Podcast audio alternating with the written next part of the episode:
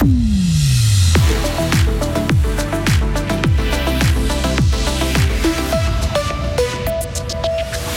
Des bus électriques, des bâtiments mieux isolés, les transports publics se veulent plus verts, mais une question reste, qui va payer? Ils quittent leur livre pour un instant, font une pause pour donner leur sang. Les étudiants de l'université de Fribourg savent se montrer généreux. Attention, le sucre est partout. Des associations lancent une campagne de prévention pour rendre visible cette surconsommation. Trois journées printanières à commencer par aujourd'hui. Dommage que ça se gâte en fin de semaine. Hein. Il va faire 17 degrés en ce mardi, mardi 2 mai 2023. Vincent Douce pour l'actualité. Bonjour. Bonjour à toutes et à tous. Sifflet, pancarte, point levé. Environ 300 personnes ont manifesté hier en ville de Fribourg. Elles ont répondu à l'appel des syndicats pour le 1er mai. Au cœur des revendications pour cette fête du travail, un salaire minimum et une revalorisation des professions de la santé. La discrimination salariale des femmes était aussi au centre des discours. La grève féministe a appelé la population à se mobiliser le 14 juin prochain. Et à Zurich, Bâle ou Lausanne, plusieurs milliers de personnes se sont rassemblées dans les rues des villes de Suisse. Pour ce 1er mai, Alain Berset s'est dit inquiet de la montée des inégalités.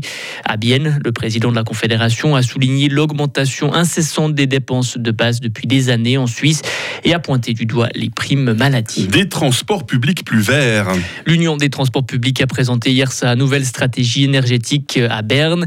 Objectif, une neutralité carbone d'ici à 2040. Les bus les trains, les trams ou encore les bateaux devront être modernisés. Les entreprises des transports veulent aussi augmenter leur production d'énergie renouvelable. Mais tout ça a un coût. Alors, qui va payer? Écoutez la réponse de Florian Murch, porte-parole pour l'Union des transports publics. Le financement est effectivement un point compliqué.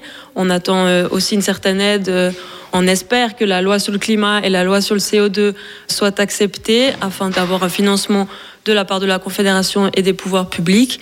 Et puis, de manière générale, on espère que les mesures d'efficacité énergétique vont aussi permettre de réduire les coûts à plus long terme pour assurer aussi ce financement. l'Union des transports publics vise aussi le remplacement progressif des bus diesel par des véhicules électriques. Les étudiants fribourgeois qui n'ont pas peur des piqûres.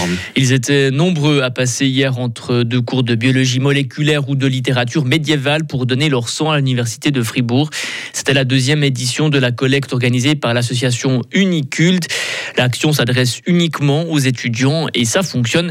Jonathan Milasson, caissier de l'association estudiantine Uniculte. Pour l'instant, on est surtout sur euh, la communauté estudiantine. On n'a pas envie d'ouvrir ça euh, plus loin pour l'instant parce que ben, c'est à l'interne à l'université et on n'a pas envie de faire quelque chose où euh, on va se retrouver avec, je sais pas, 500 personnes à l'université pour le don du sang. C'est pas le but pour l'instant. Là, c'est notre deuxième édition et franchement, on s'attendait pas à un succès autant grand que ça. Je pense qu'en une semaine, toutes les réservations étaient prises. donc franchement, pour une deuxième édition, c'est assez incroyable. Et lors de la première édition de l'action, près de 300 donneurs avaient donné leur sang un yogourt mocha, un croissant, un verre de jus d'orange. Vous êtes au déjeuner et votre taux de sucre explose déjà. Attention, on mange trop sucré, 110 grammes de sucre par jour en moyenne, c'est deux fois plus que les recommandations. Diabète Fribourg et d'autres associations lancent une campagne de prévention qui a débuté hier. Pour savoir combien vous mangez de sucre chaque jour, une diététicienne broyarde a imaginé un calculateur en ligne. Écoutez Irène Rolfo. Il y a le fameux sucre que l'on met dans le café ou dans le thé sucré, hein, euh, le matin au petit déjeuner ou entre les repas.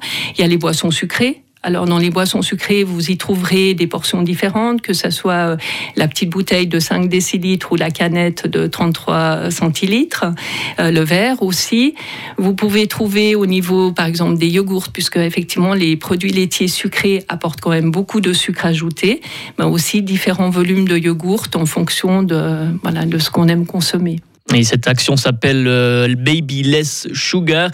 Pour vous inscrire au challenge et tester ce calculateur en ligne, rendez-vous sur le site internet de l'action maybeless-sugar.ch. Et en mode sport, Simon Pello a remporté hier le Tour de Bretagne. Le Valaisan avait pris les commandes du classement général jeudi en terminant la deuxième place de la troisième étape. Le grimpeur a tenu bon jusqu'au bout pour signer l'une des plus belles victoires de sa carrière, la deuxième après celle du Tour de la Mire. Mirabel en 2018. Et football féminin, enfin, Wolfsburg rejoint Barcelone en finale de la Ligue des Champions. Hier soir à Londres, les Allemandes ont remporté la demi-finale contre Arsenal. Elles se sont imposées 3-2 après les prolongations. Une seule Suissesse se battra donc pour le titre le 3 juin prochain à Eindhoven, aux Pays-Bas. Anna Maria Krnogorcevic porte le maillot du FC Barcelone. Il fallait arriver à le dire, hein. Ah, sans facile. bavure. Bravo Vincent de ça. Ah, je sais pas qu'il est. euh, je pensais qu'on disait la Ligue des Championnes pour les dames. On dit la Ligue des Champions malgré On tout. peut dire la Ligue des Championnes, Ah bon, euh, effectivement, tout à fait. donc c'est tout à fait possible. Très très très bon football et c'est ça le principal. Merci beaucoup Vincent. On se retrouve dans quelques instants avec euh, toute l'équipe pour vous dévoiler entre autres la question du jour sur Radio Fribourg. Retrouvez toute l'info sur frappe et frappe.ch.